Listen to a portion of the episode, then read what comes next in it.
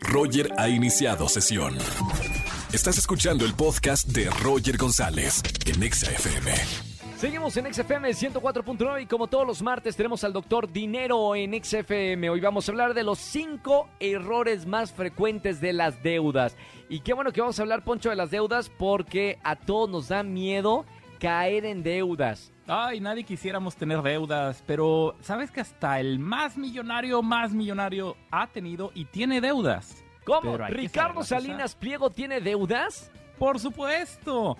Incluso las mismas compañías, las compañías más grandes del mundo, el mismo Apple tiene deudas, pero Ah, wow. hay que saberlas manejar. Sí. Ese es el tema. ¿Cómo empezamos para saber un poquito más y no espantarnos de las deudas?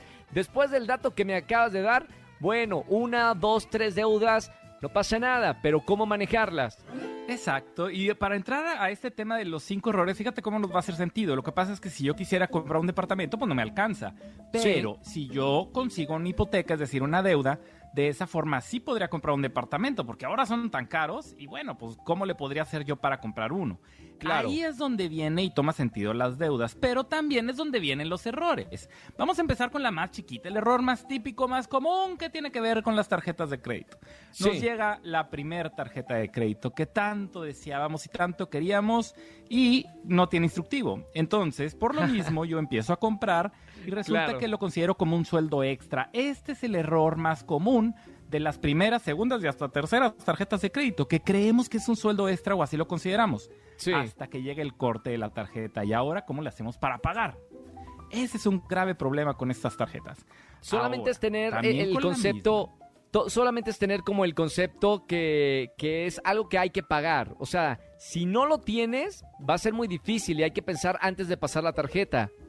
¿Sabes que sí? Y con eso podríamos, no nada más decimos el error, sino cómo le podemos hacer. Si yo quiero tener una tarjeta de crédito, está bien, me puede dar historial crediticio, ya hemos hablado también acerca del buro de crédito, pero vamos a ponerle un límite, porque luego parece que nos están dando un premio cuando nos dicen de que ahora tu límite de tarjeta, en vez de ser de 5 mil, ahora es de 10 mil, 50 mil, una cantidad, y hasta nos emocionamos, pero no, vamos a dejar ese límite hasta un punto en el que nos sintamos bien en que la podemos pagar, porque el error número dos Claro. Tiene que ver con el hecho de pagar tarde.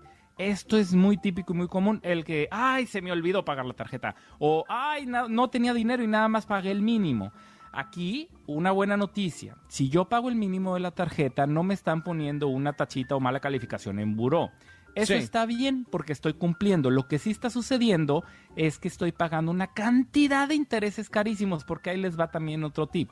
La tarjeta de crédito son los intereses más caros, es decir, de las deudas que hay, de una hipoteca, de un auto, de todas las deudas típicas, la de la tarjeta de crédito es la más alta. Entonces tengamos cuidado con estar pagando el mínimo porque se vuelve pues en un círculo vicioso, literalmente. Muy malo. Perfecto. muy malo. An- Vayan anotando estos errores. Estamos hablando de los cinco errores eh, básicos o más comunes en las deudas.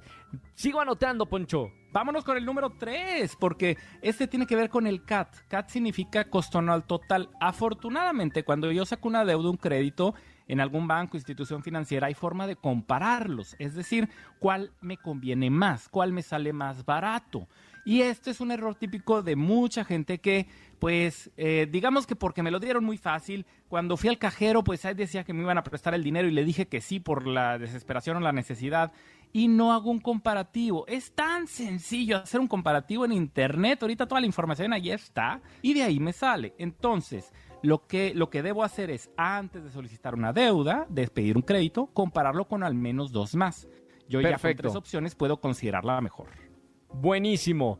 Hablando de los errores. Número cuatro, Vamos con el número Poncho. cuatro. El 4 creo que a mucha gente no les va a gustar y se trata de los avales. Cuando yo solicito un crédito o alguien solicita un crédito y le dices a otra persona, ¿y sabes qué? Me piden que si puede ser aval. Y le decimos a alguna persona de confianza, a algún familiar, a, a nuestro mejor amigo o amiga, y resulta que el ser aval es muy malo. Y ahí eh, por eso digo que esto va a ser polémico. El hecho de yo solicitarle a Sí. alguien que sea mi aval, lo estoy comprometiendo que si yo por alguna razón dejo de pagar, esa persona es responsable de pagar por mí.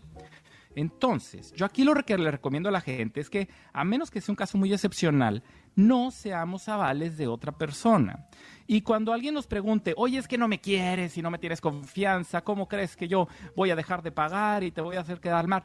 La respuesta correcta ahí sería, dejar de pagar depende de muchos factores que están fuera de tu voluntad. Es decir, no nada más es el poder pagar o el, es también el querer pagar. Entonces, la persona quiere pagar, pero no puede por alguna razón, se quedó sin trabajo. Entonces, tengamos cuidado cuando seamos avales. Perfectísimo. Y el último punto. El último punto tiene que ver con el pedir prestado para prestarle a alguien más. o sea, como del tercero, ¿no? Exacto, ese también se, mezclan mucho este tipo de errores, pero tengamos cuidado porque también estamos comprometiendo nuestro historial crediticio. Si esa otra persona no puede pagar, se le olvida, o, o, o si es un compañero de trabajo y ya no trabaja en la oficina y nos deja de contestar las llamadas, cuidado por eso, porque entonces sí vamos a estar en un grave problema porque el responsable de pagar somos nosotros. Nuestro nombre está de por medio. Por supuesto. Bueno, ahí estuvo Poncho Romo. Síganos en las redes sociales si tienen alguna pregunta de inversiones, de deudas, cualquier pregunta que tengan de finanzas. Eh, Poncho Romo está en redes sociales. Doctor, ¿dónde hacemos consulta? Nos vemos en Alfonso Marcelo R en Instagram y Facebook y en Twitter en PM Finanzas. ¿Alguna consulta? Háganme una pregunta, un mensaje directo y ahí la contestamos. Buenísimo. Gracias, Poncho, como todos los martes. Un abrazo, amigo. Gracias, buena tarde. Escúchanos en vivo y gana boletos a los mejores conciertos de 4 a 7 de la tarde por Exa FM 104.9.